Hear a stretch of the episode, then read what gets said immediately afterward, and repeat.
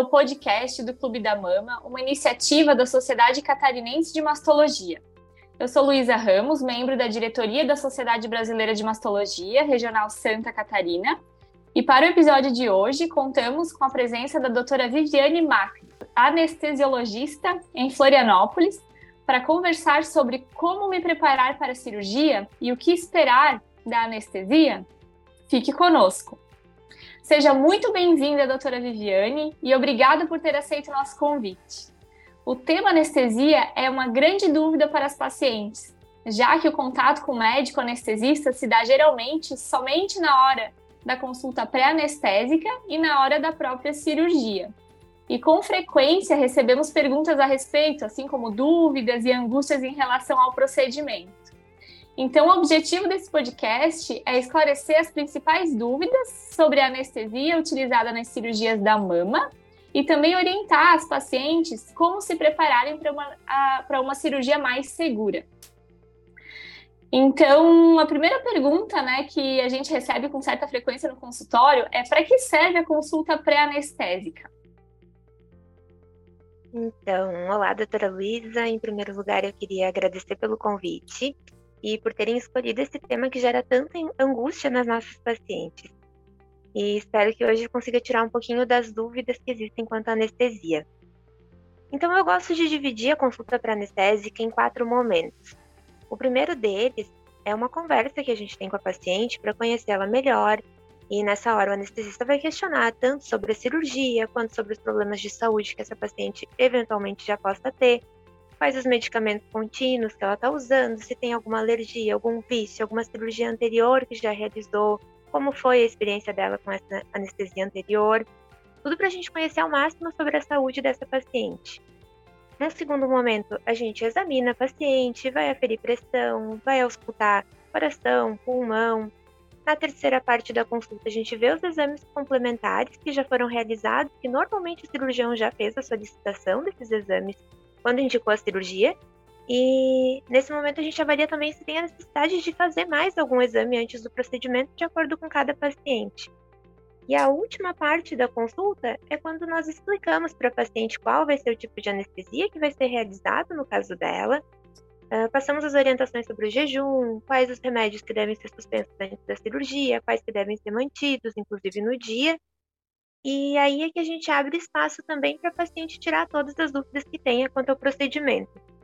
Então, os principais objetivos da consulta pré-anestésica são a gente verificar as doenças que o paciente já tem, se elas estão controladas ou não, rastrear possíveis doenças que o paciente nem saiba que possui, fornecer as orientações e tirar as dúvidas. Perfeito. E quais são os principais tipos de anestesia utilizados nas cirurgias da mama? Então, nas cirurgias da mama, na imensa maioria dos casos, a gente utiliza anestesia geral, que é aquela que a gente funciona uma veia, por ali a gente injeta todas as medicações enquanto a paciente está no máximo do procedimento. Em alguns casos, a gente utiliza junto com anestesia geral uma anestesia local, na maioria das vezes feita pelo próprio cirurgião, ou uma técnica que a gente chama de bloqueio, em que a gente realiza a injeção de anestésico ao redor dos nervos que vão ali para a região que vai ser operada. E aí, dessa forma, a gente consegue ter um resultado muito bom na diminuição da dor no pós-operatório. Uh, as cirurgias de mama elas também podem ser realizadas com uma anestesia peridural, que é aquela anestesia que faz nas costas. Mas isso é bem menos comum. Hoje em dia se dá muito mais preferência para fazer com anestesia geral. Tá certo.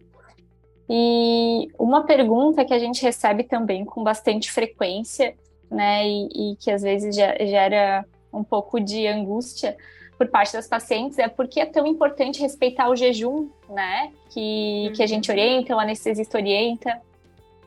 Ótima pergunta, Luísa. O jejum ele é um ponto fundamental para anestesia. A maioria das pessoas pensa que a gente solicita o jejum para não ter risco do paciente vomitar depois da cirurgia.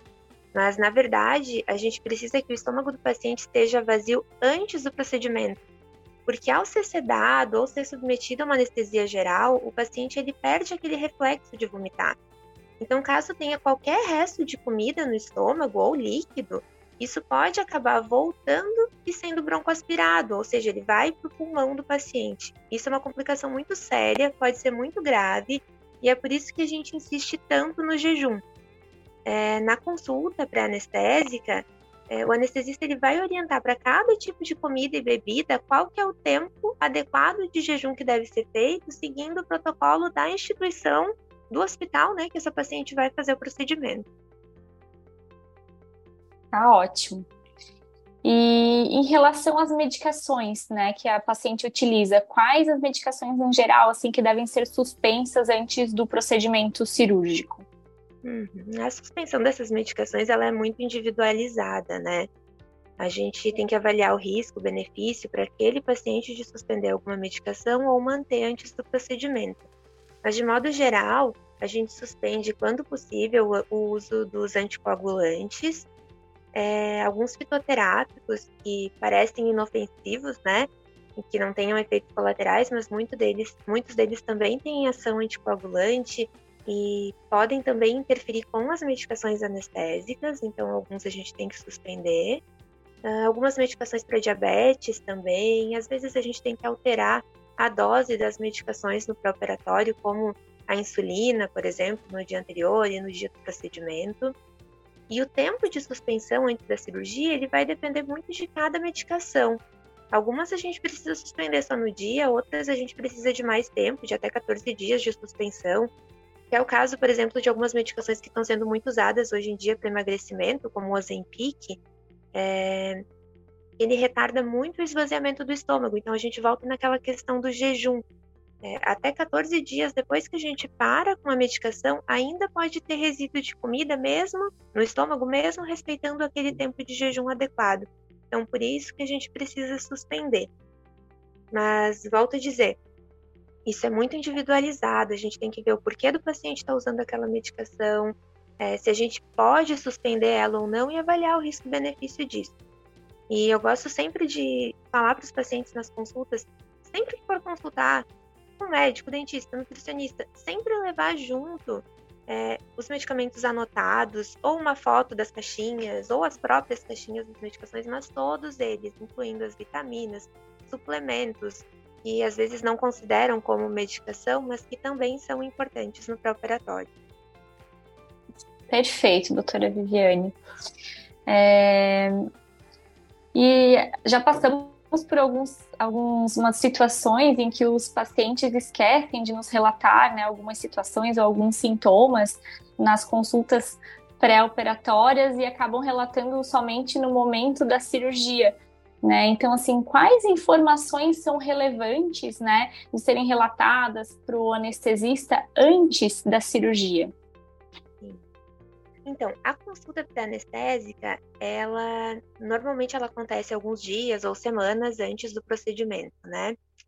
E nesse período que se passa entre a consulta e a cirurgia, se o paciente tiver qualquer intercorrência, desde que assim, ah, um resfriado que ele julgue ser um resfriado leve, é, que acha que não vai ter nenhuma outra complicação, a gente pede para entrar em contato com o serviço de anestesia do hospital para relatar. E no dia, isso é importante também, né, de relatar se estiver com qualquer sintoma. Normalmente são sintomas gripais, né, que fazem com que a suspensão acabe acontecendo no dia. E também relatar se usou qualquer medicação fora das medicações habituais que já esteja usando, né, fora dos medicamentos de uso contínuo. Mesmo que tenha sido uma medicação para dor de cabeça que tem usado naquela noite. Então a gente pede para relatar também tudo direitinho. E o jejum se foi feito de forma correta, né? Esse também é um ponto muito importante. Às vezes a pessoa esquece e sem querer acaba tomando um copo de água e a gente pede para avisar, porque aí a gente vai ter que aguardar aquelas horinhas a mais para fazer o procedimento. Uhum. A joia. E outra pergunta bem frequente que a gente recebe é sobre os adornos, né? O que, que se deve evitar uhum. no dia da cirurgia, é, desde perucas, piercings, qual que é a orientação para isso? Então, é, nos procedimentos cirúrgicos, normalmente é utilizado um aparelho que é o eletrocautério ou bisturi elétrico, né? Que é um aparelho que serve para coagulação do sangue, para corte e ele tem uma corrente elétrica. Então, sempre que a gente tiver alguma coisa em contato, algum tipo de materiais em contato com o corpo, pode fazer uma queimadura naquele local. Então, por isso a gente pede para retirar todos os tipos de adornos. Brincos, piercings, aliança, relógio, tudo tem que ser retirado.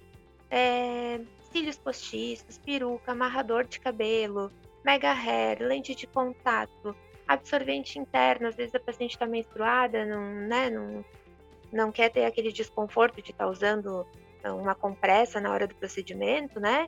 E coloca o absorvente interno é uma coisa que a gente não vê, então a gente sempre tem que orientar a ser retirado antes. É, além disso, a gente pede também para ir sem esmalte ou com esmalte de uma cor bem clarinha, assim, transparente, é, e com a unha também não muito comprida, né? A unha de um tamanho médio para curto, porque tudo isso acaba interferindo na leitura do oxímetro, que é aquele aparelhinho que a gente coloca no dedo, né, para ver a oxigenação do sangue. Então a gente pede para seguir essas orientações. É, a gente não tem hoje em dia um consenso sobre o uso das unhas de fibra de vidro e aquelas esmaltações em gel e sobre também o uso dos cílios fio a fio. Uh, então a gente sempre pede para em cada instituição que for realizar o seu procedimento, questionar o anestesista como que deve proceder, se devem ser retirados ou se podem ser mantidos para o procedimento. Ótimo, doutora Lidiane. Informações valiosas para uma cirurgia segura. E para finalizar, então, é, sobre como funciona o processo de acordar da anestesia, porque as pacientes com frequência também perguntam é, se elas dormirem e não acordarem mais, né? Como que acontece Sim. esse processo? É, se elas dormem e não acordam mais, e a outra pergunta frequente é se vão acordar durante o procedimento, né? Uhum. Então eu sempre explico que a anestesia geral, ela não é uma medicação que a gente vai lá, injeta e vai durar para a cirurgia inteira, né? A anestesia geral, a medicação para fazer dormir, para fazer a inconsciência, ela fica indo contínua durante a cirurgia. Então, isso permite com que a gente saiba que a paciente está dormindo durante todo o tempo, né? Conforme a monitorização também. E quando a gente está chegando para o final da cirurgia, né? A gente vai comunicando sempre com o cirurgião, vai nos avisando, né? Que está acabando, a gente começa a diminuir a dosagem dessas medicações, até que quando termina a cirurgia, a gente desliga é, desliga completamente, né? E aí, em cerca de 5 a 15 minutos, dependendo do tipo de medicação que foi usada, do tempo cirúrgico, é o tempo de eliminação dessa medicação para o paciente acordar. E esse despertar, na maioria das vezes, ele é bem suave, o paciente vai abrir os olhos, vai responder alguns comandos, vai responder perguntas simples, mas normalmente os pacientes não têm memória desses primeiros momentos porque ainda tem muita medicação circulando. Então é muito frequente a gente ouvir que, ah, eu só fui acordar tantas horas depois, quando eu já estava indo para o quarto, mas o paciente já acordou na sala de cirurgia, só que ele não, não tem memória disso. E depois que a gente vê que acordou, está respirando bem, não está com dor, a gente encaminha esse paciente para a sala de recuperação pós-anestésica, em que ele vai ficar monitorizado, vai poder descansar por mais um tempo até ele acordar completamente para ser encaminhado para o quarto da internação. Tá ótimo! É, então, nós agradecemos a participação da doutora Viviane Macri e convidamos a todos para acompanhar os demais episódios do nosso canal na plataforma Macadu e nas principais plataformas de podcast. E para acessar, entre no link da bio do nosso Instagram, que é scmastologia. Muito obrigada. Obrigada.